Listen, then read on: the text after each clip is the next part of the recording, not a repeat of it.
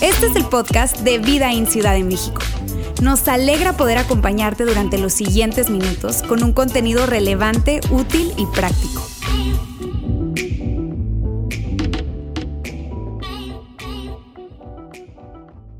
Muy buen día amigos, ¿cómo están?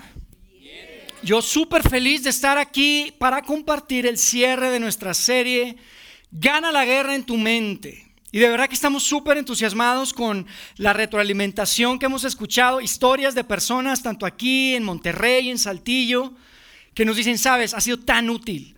Estos contenidos, estas enseñanzas, estos mensajes han sido impactantes para mi vida. Y de verdad que nos llena el corazón escuchar de personas que están tomando decisiones, que están dando pasos y están literalmente cambiando y transformando su pensamiento, cambiando y transformando su mente. Si tú no estuviste con nosotros en las últimas tres semanas, te, de verdad te súper animo a que vayas a nuestro canal de podcast donde consigas tus podcasts y ponle vida en espacio CDMX. No se te olvide el CDMX. Porque es Vida in CDMX, tenemos un canal de YouTube también y puedes encontrar los mensajes que se han compartido acá. Y creo que sería de súper valor para tu vida. Nos encantaría que si no has escuchado, puedas escuchar los mensajes.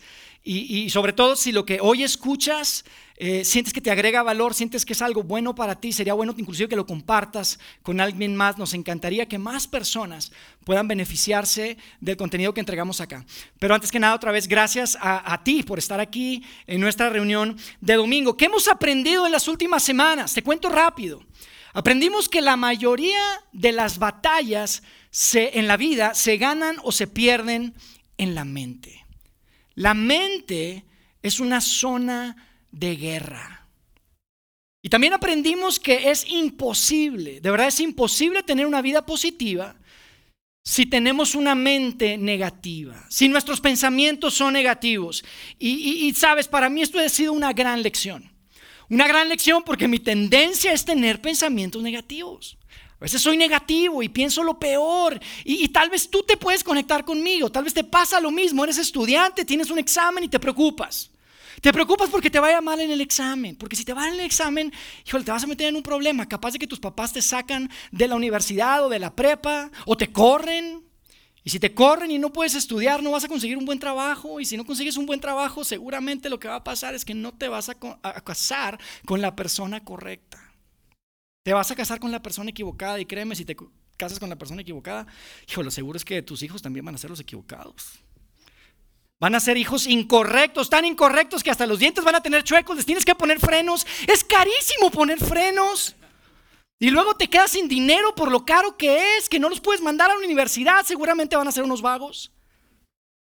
Nos van a meter a la cárcel. Qué dolor de cabeza, y por cierto, dolor de cabeza, probablemente tienes un tumor. Yo sé que probablemente suena como que estoy exagerando, pero en realidad no tanto, ¿estás de acuerdo? por las cosas que ves en las noticias, por lo que escuchaste que le pasó a ese amigo, a ese primo, esa persona tan cercana a ti que tú amas y ves y dices, órale, yo no sé qué haría si me pasa eso. Porque ves tu matrimonio y piensas, híjole, ¿habrá esperanza para mi matrimonio?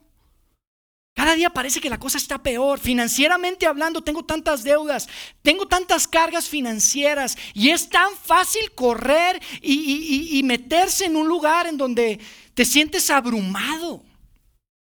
Y hay una sensación tan real de ansiedad y de miedo. Por eso el mensaje de hoy para cerrar esta serie lo hemos titulado Calma mi mente ansiosa. Calma mi mente ansiosa porque creemos que eso es lo que Dios puede hacer en tu mente y en mi mente. Definitivamente Dios puede traer algo diferente, fresco a tu vida, trayendo paz a tu mente y a tu corazón. Y déjame te recuerdo, la premisa de esta serie, de, estos, de estas enseñanzas de las últimas tres semanas y el día de hoy, es que nuestra vida se mueve en la dirección de qué? De nuestros pensamientos más fuertes. Nuestra vida siempre se mueve en la dirección de nuestros pensamientos más fuertes. Es una gran noticia si tienes pensamientos buenos, positivos, pero malo el cuento si tus pensamientos son tóxicos, si son negativos. Es difícil. Y durante estas semanas hemos estado recurriendo a lo que la Biblia, lo que hoy conocemos como la Santa Biblia, este libro épico que tiene miles de años, que ha transformado millones de vidas a través de su historia, nos dice acerca de esto. Acerca de la mente, de los pensamientos, de lo que podemos hacer. Pero no solamente hemos visto la Biblia, sino que también hemos hablado y hemos puesto sobre la mesa este componente de, de la ciencia porque hoy en día tenemos tanta información, sabemos tanto acerca de la mente gracias a la ciencia. Que yo quisiera hoy, de hecho, que empecemos hablando un poco de lo que la ciencia nos dice específicamente de un órgano que todos tenemos y que es súper importante, es clave y tiene todo que ver con esto de los pensamientos positivos negativos. Y es la amígdala. Y algunos de ustedes están pensando, pero a mí me las quitaron y me dieron nieve. Bueno, no, es otra amígdala, no se preocupen. Todos pensaron, pues con razón no puedo pensar bien.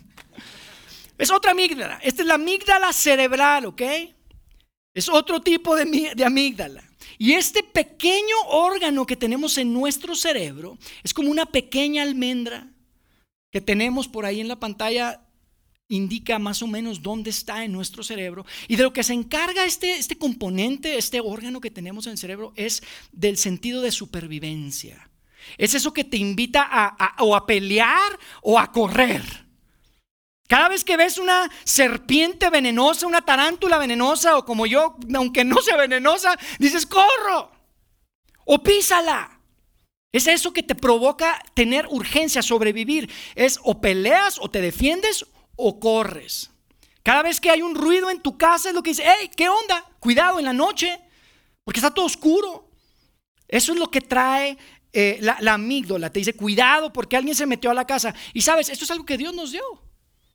Dios nos diseña de tal manera y nos entrega esta pequeña almendrita en el cerebro que se preocupa por nuestra protección. El único problema es que la amígdala no es muy objetiva, que digamos. De hecho, se activa, muy fácilmente se activa. Nos manda un, como un shot de adrenalina al cuerpo cada vez que estamos en peligro. Y sabes, cuando estaba preparándome recordé una ocasión en que ahora que estudio esto, digo, seguro la amígdala fue la que me ayudó en ese momento, pero hace algunos años, como hace unos ocho años aproximadamente, viajamos a Monterrey para ver a nuestra familia. Mi familia y yo somos de Monterrey, somos los únicos que vivimos fuera. Todos se quedaron allá. Yo soy el hijo pródigo, que no he regresado todavía. Soy la oveja negra, pero bueno, estoy acá. Y sabes, vamos muchas veces, a, cada año vamos tres, cuatro veces a Monterrey. Y esa ocasión recuerdo que fuimos a Texas. Está muy cerca la frontera de Estados Unidos con Monterrey, fuimos a Texas, estábamos en una ciudad que se llama McAllen, chiquita, pero pues ahí hay mall y puedes comprar y muy padre. Y fuimos y recuerdo que íbamos de un lugar a otro, yo con mi esposa y mis dos niños, ellos estaban pequeños, en, una en nuestra camioneta. Y yo no sé qué fue lo que hice, pero aparentemente hice enojar a una persona de una camioneta negra. De hecho, era una camioneta como esa que vamos a poner ahí. Órale, pero de verdad, no bromeo. Una camioneta así, y venía atrás de mí, y venía atrás de mí y decía, pues, ¿qué pasa? ¿Por qué viene atrás de mí? ¿Por qué me está persiguiendo? Y en una de esas iba a entrar, estaba como en la, en la lateral del, freeway, como le dicen, ¿verdad? De la carretera, y me iba a meter, y entonces ahí se adelanta, se me empareja al lado, baja el vidrio oscuro y me enseña una pistola. En ese momento yo dije, eh, grité, agáchense, agáchense a mis hijos, agáchense, y entonces le pisé a todo lo que daba la pobre camioneta. Y me salí de ahí, me salí en la siguiente salida y entonces nos metimos por unas calles y yo creo que ya ni me estaba siguiendo, pero yo seguía viendo el espejo, ¿dónde está la camioneta? Gracias a Dios no pasó nada. Pero pues, un tipo, ustedes saben, en Estados Unidos la gente puede portar armas y este, algo le no sé ni qué le hice, pero me muestra el arma. Y yo me fui, así salí, recuerdo que llegamos ya a, otro lugar, ahí al Walmart, una cosa así, y yo estaba así, pero mira, paseando así por el, por el eh, eh, estacionamiento, buscando la camioneta negra. Porque yo tenía pendiente que la camioneta negra nos estuviera siguiendo. Y así pasaron días y días y hasta semanas que a veces yo ya de regreso en Monterrey buscaba la camioneta negra. Cada vez que veía una camioneta así negra, yo decía, ¡Ah! y a ver qué placas tiene. Porque mi amígdala estaba diciéndome, cuidado, porque ese tipo te va a matar. Un día, un momento que te, que te encuentre y te va a matar. Y el problema con la amígdala, como les digo, es que necesita ayuda. Porque pasaron semanas y yo seguía preocupado, ya estaba acá en Ciudad de México y recordaba la camioneta negra. Y en donde andaba, andaba buscando la camioneta negra. La amígdala necesita ayuda. Y lo que necesita es la ayuda de otro componente que Dios nos dio. Que todos tenemos. Y es la corteza prefrontal, es esta parte de, frente del cerebro. Es la parte lógica, es la parte que dice, no, por favor, Jair, ya pasaron meses. O sea, ya suéltalo, mano. Muy difícil que te ande buscando. Simplemente te quiso asustar, seguramente lo cerraste, no te diste cuenta. Te sacó la pistola, pero no tenía intención de matarte ni hacerte nada. Eso hace la corteza prefrontal. Y el tema es que la amígdala es todo pánico. Y la corteza prefrontal es todo lógica. Es todo lógica, no, todo va a estar bien, no pasa nada. Cada vez que hay un ruido en la noche en, tu casa y que escuchas y que te despiertas, la amígdala dice, te vas a morir, despídete. Alguien se metió a la casa, despídete. Y la corteza prefrontal te dice, no, por favor, seguro es el perro. Ahí es el perro o el gato, relájate. Así funciona la corteza prefrontal. Entonces, el tema es que lo que entendemos por la ciencia el día de hoy es que nuestra amígdala reacciona de forma muy sencilla y también que se va programando en base a nuestras experiencias. Es la experiencia que yo tuve esa ocasión en el auto que provocó que por semanas y semanas yo estuviera preocupado por ver camionetas negras. Y yo no sé cuáles han sido tus experiencias de vida, pero seguramente hay personas, hay lugares, hay situaciones que automáticamente prenden un foco rojo a través de tu amígdala cerebral y te dicen cuidado. Y por eso tienes una tendencia automáticamente a irte al peor escenario. Y esto es real, así funciona, es parte de cómo funcionamos, de nuestro diseño. De tal manera que te terminas, terminas en un lugar en donde genuinamente a veces te falta el aire, te empiezas a preocupar, te sientes abrumado, tienes miedo y sientes que no puedes respirar muchas veces o no te puedes mover y a veces hasta se refleja, a mí por ejemplo en el estómago y me empieza a doler el estómago, tal vez a ti te da comezón y son situaciones reales de ansiedad por esa programación que tu amígdala tiene. Y lo que yo quiero que hagamos el día de hoy es leer algo que escribió un hombre llamado Pablo. Si has estado con nosotros en las últimas semanas, lo has escuchado, porque dijimos al principio de esta serie que la idea era ver la vida y la mente de este hombre. Este hombre del primer siglo que tuvo una experiencia increíble con Dios, que es de hecho uno de los responsables por el, el que el cristianismo saliera más allá del primer siglo. Él escribió cartas, y hemos visto a través de sus diferentes cartas cómo él ganó la guerra en su mente. Sin duda, es evidente que él tenía una guerra en su mente también. Como tú y como yo, humano como tú y como yo. Y él escribía cosas tan inspiradoras. Y hoy yo quiero que veamos algo que él escribió desde una cárcel en Roma. En una de las cartas que de hecho ya habíamos tocado, pero quiero leer otro fragmento que tiene todo que ver con esto de la amígdala y la corteza prefrontal que parece que están en tensión y parece que a ver quién gana. Y es como si Pablo dijera, yo entiendo cómo están diseñados. Yo entiendo que su amígdala está programada y que siempre tienden a irse al peor escenario, pero déjenme les digo qué es lo que tienen que hacer. Ustedes como seguidores de Jesús específicamente. Y si tú eres seguidor de Jesús, esto es para ti. Y si no eres seguidor de Jesús, qué buena oportunidad que probablemente tú que estás luchando entre tu amigo y tu amiga y tu corteza prefrontal están ahí en guerra, que puedas tal vez invitar a Dios a tu vida. Escucha lo que escribió Pablo a la gente de Filipos en el capítulo 4, verso 6. Dice, no se preocupen por nada. No se preocupen por nada. No, pero es que es el examen. No, dice por nada. No dice excepto el examen. Dice por nada. Es que mi salud, por nada. Es que mis finanzas, dice, no se preocupen por nada. Esa decisión que tienes que tomar, que te preocupa, esa universidad a la que quieres entrar, ese maestro con el que estás complicado, esa relación que se ha hecho tan difícil, no se preocupen por nada. Y después dice, en cambio, oren por todo. Y esto es tan poderoso porque ¿sabes lo que está diciendo acá Pablo? Lo que está diciendo es, si está en tu mente, está en el corazón de Dios.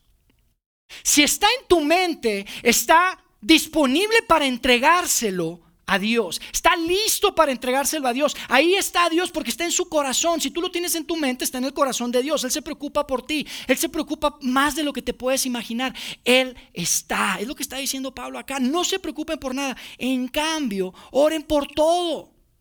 Pero hay algo por lo que no puedo orar. No por todo puedes orar. Es una de las herramientas más poderosas que tú y yo tenemos y es mi propuesta el día de hoy para tu mente ansiosa. Continúa diciendo Pablo, díganle a Dios lo que necesitan y denle gracias por todo lo que Él ha hecho. Tienes que ver lo que Dios ha hecho en tu vida. Estás respirando, sí, bueno, eso es gracias a Dios. Mira lo que Dios ha hecho en tu vida. Y después, cuando haces eso, cuando le entregas a Dios en oración todas tus preocupaciones, fíjate cómo concluye en el verso 7, que es increíble, dice, así experimentarán la paz de Dios, que supera todo lo que podemos entender.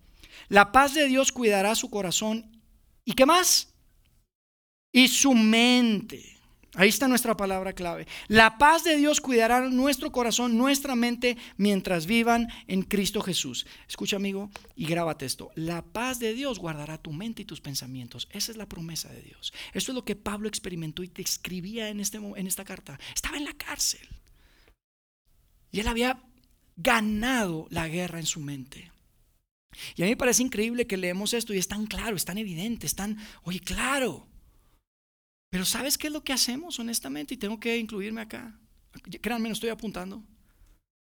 Tantas ocasiones estamos viviendo situaciones difíciles y, empezamos a tratar de, resolver lo que está en nuestras manos. ¿Y saben qué frases hasta decimos? Decimos cosas así como, bueno, ya lo único que queda es orar. Lo único que queda es orar. Y Dios está diciendo como que, ¿qué? ¿Lo único? ¿Crees que eso es nada? ¿Crees que eso es poco?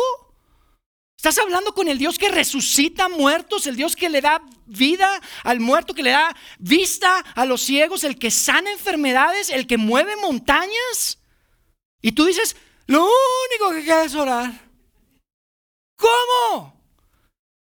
Y nos hace falta entender el poder de la oración, esta herramienta que como seguidores de Jesús está a nuestro alcance, está disponible. Y es algo que no ni siquiera es como que por siquiera, no, es una, es una, es exhortación, no está diciendo, ay, no se preocupen, no, si quieren preocúpense, quieren dejarse de preocuparse, oren. No es, no, no se deben preocupar, oren. Oren, la oración es muy poderosa, amigos, y muchas veces lo tomamos, la consideramos como la última línea de defensa, cuando debe ser la, la primera línea de ataque. La oración debe ser nuestro primer recurso, el más importante sobre el que se fundamenta absolutamente todas las cosas que estén en nuestras manos y fuera de nuestras manos. Eso es lo que está diciendo Pablo acá. El autor a los hebreos escribía lo siguiente. El capítulo 4 decía, acerquémonos entonces con confianza al trono de Dios. Y específicamente, no lo puse ahí, pero decía, al trono de gracia. ¿Sabes lo que significa eso? Es un buen Dios. Es un, buen que está, es un Dios que está listo para darte gracia. No para castigarte, no para juzgarte. Dice, acerquémonos con confianza. Trae tus peticiones, trae tus preocupaciones. ¿A quién? A Dios. ¿Sabes qué es, lo, qué es lo que significa eso, amigo? Que mira, no solamente la oración, esta gran herramienta, el poder de la oración, tiene la capacidad de mover el corazón de Dios. Dios está ahí. Si está en tu mente, está en el corazón de Dios. Si tú oras, tiene la capacidad de mover el corazón de Dios. Pero no solo eso. Y yo creo que más importante, que mover o hacerle manita de puerco a Dios, porque no se trata de eso. La oración no es así. Discúlpame si tú pensaste o estás interpretando eso, no es así. Pero ¿sabes lo que hace la oración? La oración cambia tu mente. Cambia la química de tu cerebro. No solamente mueve el corazón de Dios, no solamente está presente en el corazón de Dios, sino que cuando tú traes tus preocupaciones, esa ansiedad, ese miedo, esa situación al trono de la gracia de Dios, lo que Dios hace es que cambia la química, la composición de tu cerebro. Y eso es una gran noticia, porque sabes que a través de los décadas, los neurólogos, los, los, científicos que estudian eso, creían que el cerebro después de los 15 años ya no cambiaba. Llegaste a los 15 y así se quedó. ¿Quién está agradecido con Dios porque el cerebro no se queda como en los 15? ¿verdad? Yo digo, gracias a Dios, que mi cerebro no se quedó como cuando tenía 15. Porque Dios mío, tu cerebro evoluciona, cambia. Se van creando esas Conexiones neuronales, lo hemos hablado, recuerdan. Esas vías neuronales, esas conexiones, esos caminos, e, e, eso que cada vez que piensas algo es más fácil volverlo a pensar, se va formando en tu mente. Hoy en día le llaman a eso neuroplasticidad. Neuroplasticidad, pero sabes, hay un estudio que a mí me interesa más y me hace más padre, que es el neuroteología. Yo no sé si lo habéis escuchado. La neuroteología o la... Eh, eh, neuroteología o, te voy a decir cómo se llama también, neurociencia espiritual. Neurociencia espiritual. La neurociencia es del estudio de la mente. Y la neurociencia espiritual tiene que ver con la conexión que hay entre una creencia en Dios, una experiencia con Dios y lo que sucede en tu cerebro. Y no es un invento de la iglesia, ¿eh?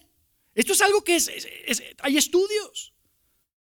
Es claro, de hecho les quiero recomendar, hay un libro muy bueno, hecho una, autora que es especialista en este tema, es una doctora que se llama Caroline Leaf y ella tiene varios libros, unos para adolescentes, otros este, eh, eh, en general para adultos, pero hay un libro que se llama Enciende tu cerebro y lo vamos a poner ahí en la pantalla. Este libro, fíjense lo que dice ella, en base a, los estudios que se han hecho, dice, se han encontrado, se ha encontrado que 12 minutos enfocados de oración diariamente durante un periodo de 8 semanas puede cambiar el cerebro al punto de ser medible en una resonancia magnética.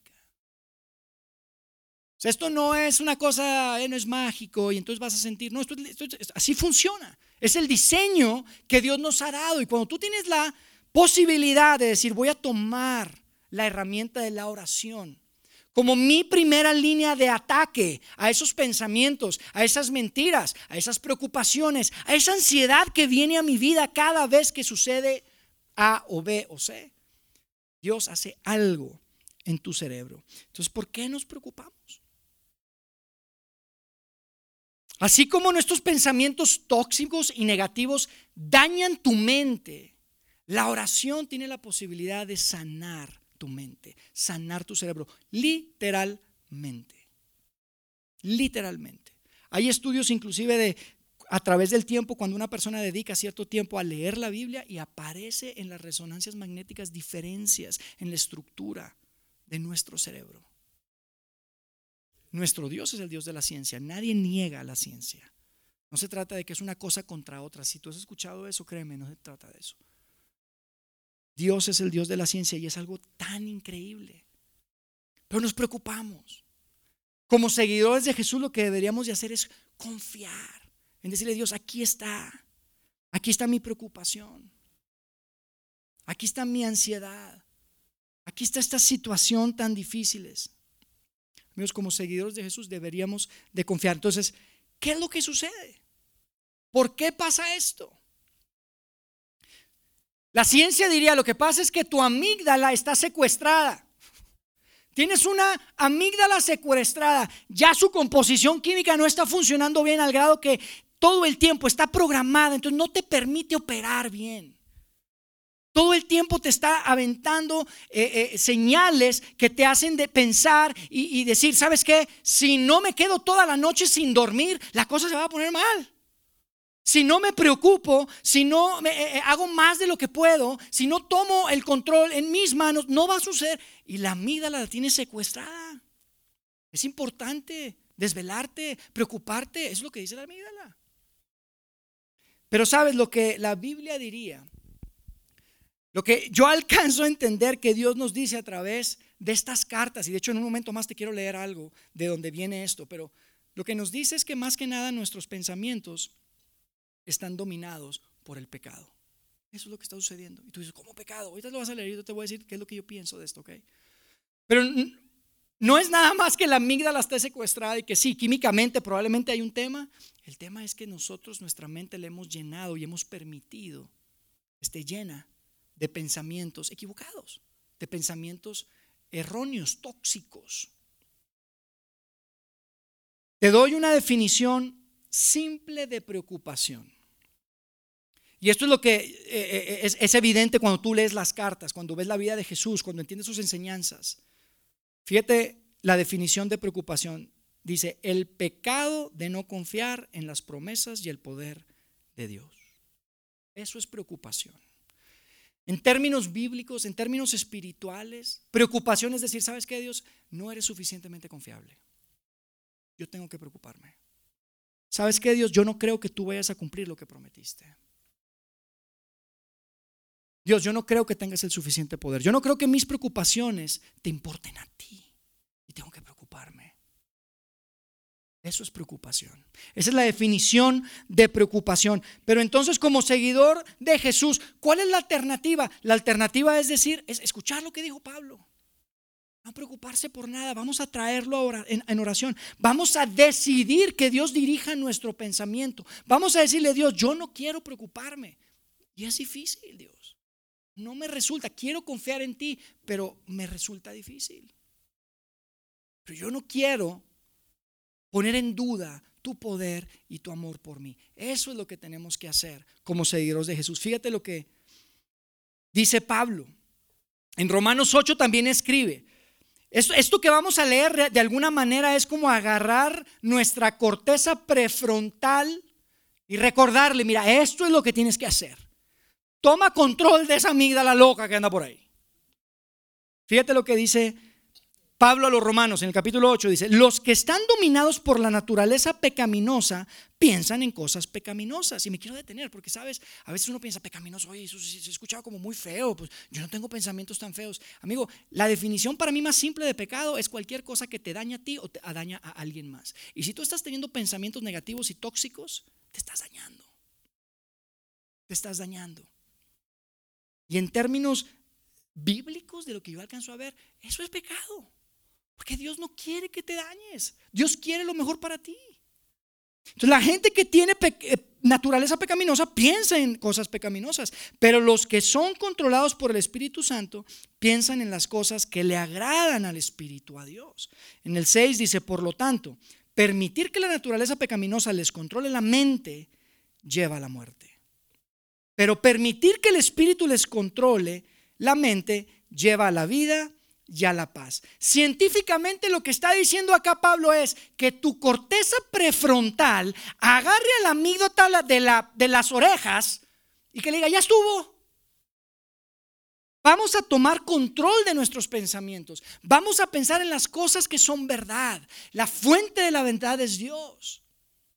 Y vamos a pedirle a Dios que controle nuestros pensamientos. Vamos a elegir tener fe, aunque sienta miedo, aunque sienta preocupación, aunque venga la ansiedad, me detengo, tomo el pensamiento y decíamos la primera semana lo vamos a hacer obediente a Jesús.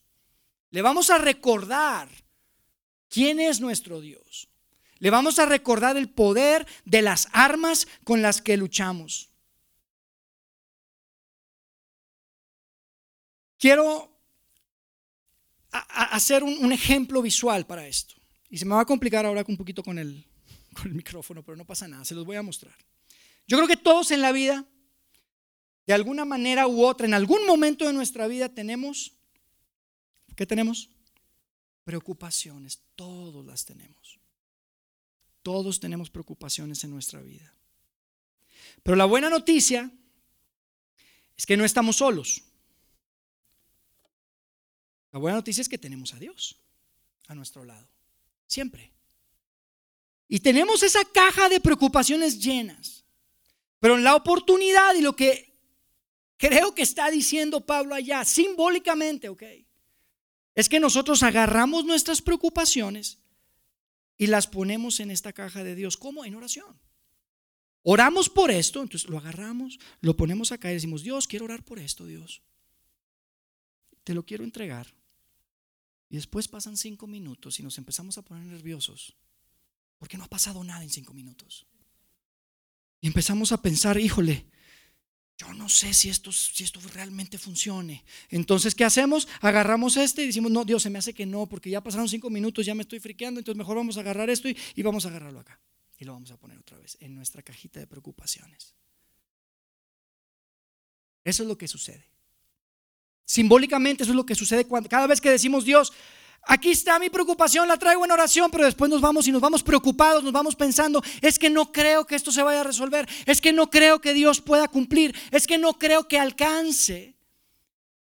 Lo que sucede es que agarramos nuestra cajita de preocupaciones y no la llevamos y dejamos a Dios ahí. ¿Y sabes qué es lo que está pasando? De muchas maneras, simbólicamente. Lo que está pasando es que tus preocupaciones son muy grandes y tu Dios es muy pequeño. Tú lo que necesitas es un Dios más grande, preocupaciones más pequeñas. Y lo que necesitas es entender que estas preocupaciones que todos los días te atormentan son no son nada comparado con el tamaño de Dios que tú y yo tenemos. Y esto es una simbología sencilla, simple, tal vez tonta si quieres, pero eso es exactamente lo que tú y yo necesitamos hacer. Recordar la carta de Pablo, recordar la vida y recordar el ejemplo de cómo ganó la guerra en su mente. Y decir, ¿sabes qué? Mis preocupaciones no son nada para mi Dios. Yo tengo un Dios que es grande, que está vivo, que es suficientemente grande para mis problemas mucho más grande para mis problemas. Él es quien dijo ser y Él cumplirá lo que prometió que iba a hacer. Eso es lo que necesitamos hacer con nuestra ansiedad, con nuestras preocupaciones. Y, sabes, yo lo que quisiera que hagamos el día de hoy, lo que vamos a hacer, de hecho al final, te vamos a dar una pequeña cajita, que va a ser la cajita de Dios. Y es una simbología, es una pequeña cajita, simplemente para que te acuerdes. Tal vez deberías llegar a tu casa y agarrar una caja de zapatos y ponerle ahí Dios, dependiendo de tus problemas. Pero quiero que te lo lleves que cada vez que estés en tu casa, en tu depa, y estés pensando y estés preocupado por algo, puedas agarrar probablemente una pequeña este, notita y lo vas a poner ahí y lo vas a meter en esa cajita y lo vas a dejar y simbólicamente lo que estás diciendo es Dios, quiero entregarte mis preocupaciones ya no me voy a preocupar por eso. No quiero cometer el pecado de no confiar en ti. Y lo vamos a hacer, al final les vamos a dar una pequeña cajita simplemente para que lo tengan en mente y lo puedan recordar, porque esto es tan importante. Sabes, muchos o, algunos de ustedes me podrán preguntar, Jay, ¿cuáles son tus preocupaciones? Las tuyas. Tú que traes el micrófono. Porque a veces parece, se, piensa, ¿verdad? Que uno está acá al frente y que, no, pues ya lo que uno está diciendo es para ustedes. No, es para mí. Yo me preocupo también. De hecho, mi composición es, dirían, muy preocupón. Es muy preocupón el muchacho. Y a mí se me va el estómago todo el tema. He tenido operaciones de hernias y cosas por el tema de la preocupación, porque me estreso. Me estreso muy fácil. Y si tú me preguntas, ayer, ¿cuáles son tus preocupaciones? Definitivamente te podría confesar y te podría decir, sabes que mi, mi familia me preocupa. Me preocupan mis hijos adolescentes. Me preocupa cada vez que mi esposa le llamo y no me contesta, que honestamente sucede muy seguido. Y que no me contesta, y que no me contesta, y que no me contesta. digo, ¿qué pasa? Ya chocó, ya, ¿qué, qué pasó? Se empieza, mi mente empieza. Pienso, no, no puedes, que no. ¿Qué hago? Y mis hijos empiezan a manejar, y el otro se fue a estudiar a no sé dónde. y, y estas son mis preocupaciones. Además de esa preocupación, también me preocupa mucho la iglesia, me preocupa el trabajo que estamos haciendo juntos, amigos. Me preocupa algún día pararme aquí y decir alguna tontería en el micrófono y ofender a alguien o dejar de decir algo que le duela a alguien. O sea, y entonces digo, Dios mío, ¿qué hago? Y me preocupa. Pero ¿sabes cuál es la verdad? Y se los compartí hace algunas semanas. La verdad es que Dios está más, es más, Dios ama más a mi familia que yo, ¿sabían eso? Él los ama más. Y lo que yo me tengo que recordar cuando tengo que entregar esas preocupaciones que tengo aquí y meterlas en esa cajita es, Dios, tú los amas más que yo. Tú amas más a mi esposa que yo. Yo puedo pensar que no puedo vivir sin ella, yo puedo pensar que no puedo vivir sin mis hijos, pero tú los amas más que yo. Yo no puedo ni alcanzar tantito el amor que tú sientes por ellos. Y cuando pienso en la iglesia, uy, más fácil. Dios, esto es tuyo. Tú eres el más interesado, somos instrumentos y, tenemos errores y nos equivocamos, pero tú estás ahí. Esta es tu idea, no es mi idea, no es la idea de un poquito de personas, un, puñado de personas. Es idea de Dios y tengo que recordarme. Pero últimamente lo más importante que tengo que hacer y que he descubierto, amigos, y esto es un proceso, ¿ok? No, me pretendo otra vez pararme acá a apuntar y decirles, ¿saben qué es lo más importante? No solamente agarrar y meter las preocupaciones, la manera en la que genuinamente podemos renovar nuestra mente y deshacernos de las preocupaciones y entregarle a Dios en oración todo, es no solamente entregarle esas preocupaciones, es decir, Dios, aquí está mi vida, quiero ponerla en ti, aquí, completa. Toda mi vida quiero que esté dentro en ti. Quiero estar cubierto por tu bondad. Quiero que esas armas que tú prometiste sean mías, que, seas una, que sean una realidad en mi vida. Quiero dejar de preocuparme, quiero dejar de sentir ansiedad, quiero dejar los dolores de cabeza, quiero dejar de estar perdiendo tiempo, de estar desvelado. Aquí está mi vida, Dios. Eso es lo que yo quisiera para todos nosotros. Y en la medida que nosotros podamos decir, Dios, mi vida es tuya por completo, no mis preocupaciones nada más, mi vida entera es tuya, es cuando vamos a poder empezar genuinamente a renovar nuestra mente a transformar nuestra vida, a redirigir nuestra vida a una dirección que dices tú, e-, esa es la dirección que quiero que mi vida tenga. Esos son los pensamientos que realmente dirigen la vida que Dios quiere que tenga. Tal vez algunos piensan, ya eso está muy romántico, muy bonito, y la ilustración está padre y todo lo que quieras, pero no es medio irresponsable como que te entrego todo. ¿Y tú qué vas a hacer? ¿Qué onda contigo?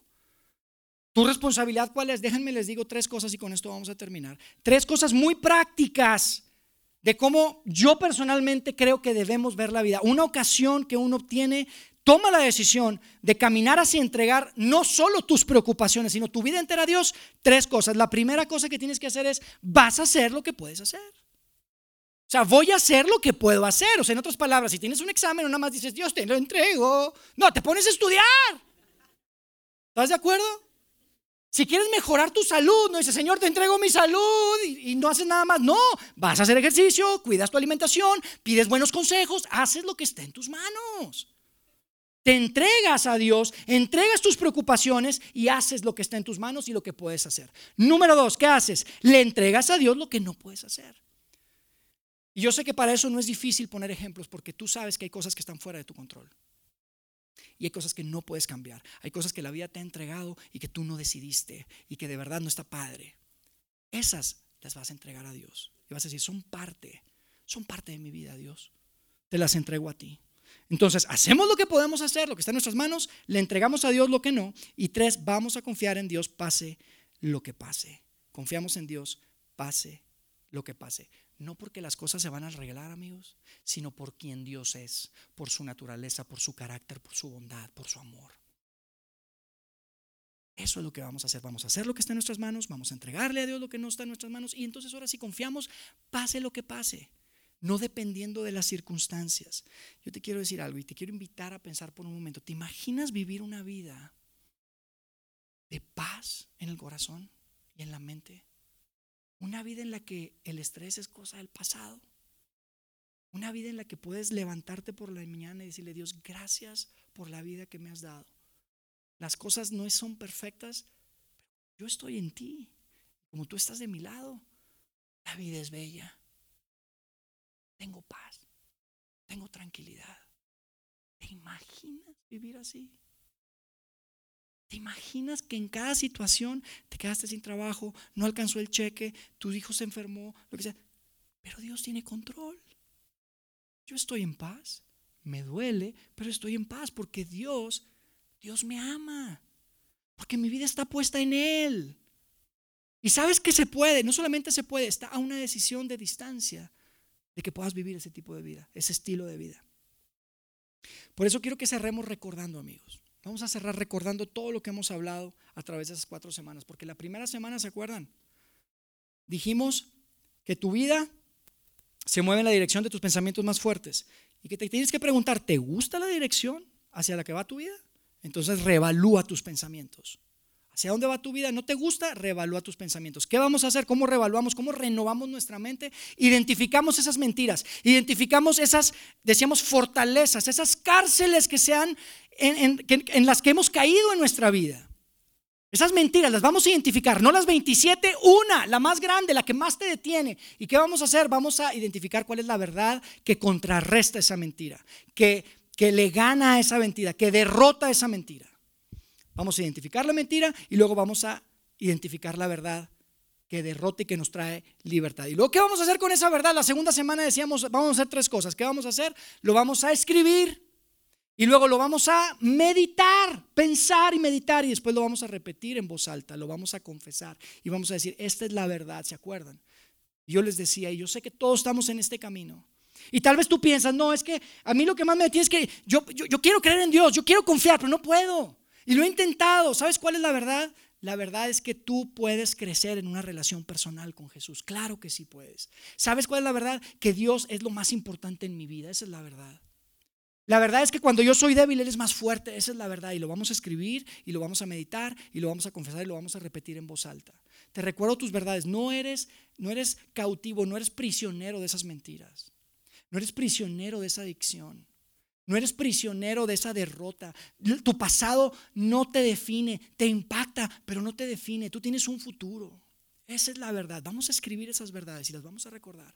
Las vamos a escribir, las vamos a meditar y las vamos a repetir, las vamos a confesar. Entonces identificamos la verdad, identificamos, perdón, identificamos la mentira, la verdad que la derrota, la escribimos y luego la meditamos y luego la repetimos. Y la semana pasada Ulises nos decía, sí amigos, la vida nos entrega cosas que muchas veces no son divertidas. No tenemos control de muchas de las cosas que nos llegan a nuestra vida, pero sí podemos reenmarcar. Y se acuerdan de, esa imagen. No puedes controlar lo que te sucede, pero puedes controlar cómo lo enmarcas. Cómo ves esa, esa, fotografía, esas nubes, ¿se acuerdan? Que probablemente si tú te enfocas solamente en las nubes que están llenas de agua, pues tú, tú, decides, tu vida va a ser así. Esa es la dirección de tu vida, pero tú puedes reenmarcar y decir, sabes, Dios está conmigo. Porque al final, del día, al final del día, amigos, no interpretamos a Dios en base a nuestras circunstancias actuales. Interpretamos nuestras circunstancias actuales en base a quién es Dios y su bondad y su amor. Y eso es tan importante. Reenmarcamos, redefinimos. Y hoy, finalmente, si tú eres un seguidor de Jesús, puedes decidir no estar ansioso por nada puedes decidir tomar esas armas que no son de este mundo, que son tan poderosas, de las cuales la primera es esa oración, traer esa oración a Dios, entregar nuestras preocupaciones a Dios, inclusive tu vida entera a Dios, para que Él empiece a renovar tu mente. Y es entonces, decía Pablo, Él experimentándolo en la cárcel, condenado a muerte. Escucha esto, Él estaba condenado a muerte y escribe y dice, ¿sabes qué? La paz de Dios la paz de Dios que no es de este mundo, ¿eh? By the way, diría Pablo. Por cierto, no es de este mundo. La paz de Dios no es de este mundo, porque si fuera de este mundo, el mundo te la puede dar y te la puede quitar. Pero la paz de la que yo estoy hablando, diría Pablo, nadie te la quita. Y no importa si vas a morir. Dios trae una paz que sobrepasa todo entendimiento, que no lo podemos entender. Y es esa paz la que guarda que tu corazón y tu mente en Cristo Jesús. Entreguemos, amigos, nuestras preocupaciones, entreguemos nuestra vida a Dios. Tomemos ventaja de esas armas que Dios nos ha entregado, que son no de este mundo, tienen poder para liberar cautivos. Atrapemos esas mentiras y vamos a someterlas y hacerlas obedientes a Dios y recordarle a nuestra amígdala y agarrarla de la oreja y recordarle, yo soy hijo de Dios. Mi futuro depende de Dios y se lo confío en Dios. Dios es un Dios bueno. ¿Quieres que te lo compruebe? Voltea a ver a la cruz de Jesús. Recuerda lo que hizo por ti. Y de esa manera tu vida empieza y tu mente empieza a renovarse. Y finalmente, ¿sabes lo que va a suceder? Lo que decía Jesús. Dios nos puede empoderar para ganar la guerra en nuestra mente y cuando entendamos cuál es la verdad, cuando eliminemos esas mentiras y viene a nuestra vida la verdad, dice que la verdad los hará libres. Qué padre vivir en libertad.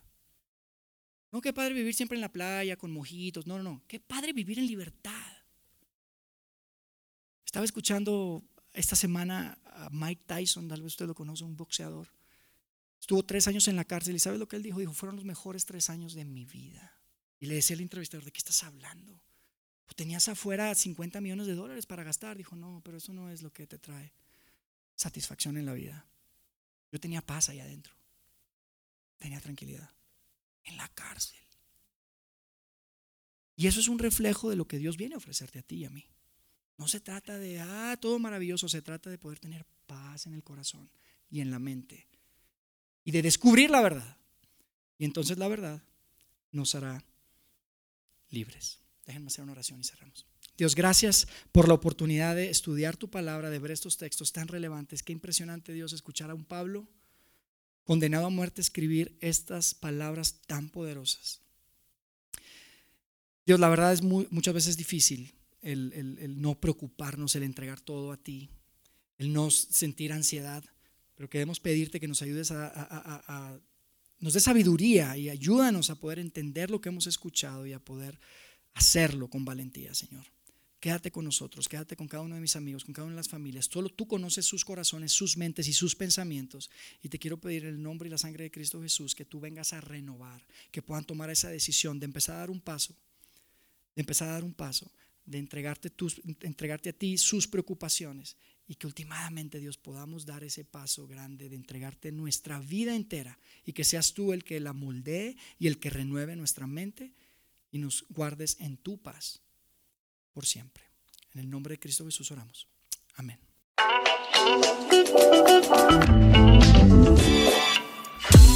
Sigue conectado a los contenidos de Vida en Ciudad de México a través de nuestro sitio web y de las redes sociales. Muy pronto estaremos de vuelta con un nuevo episodio.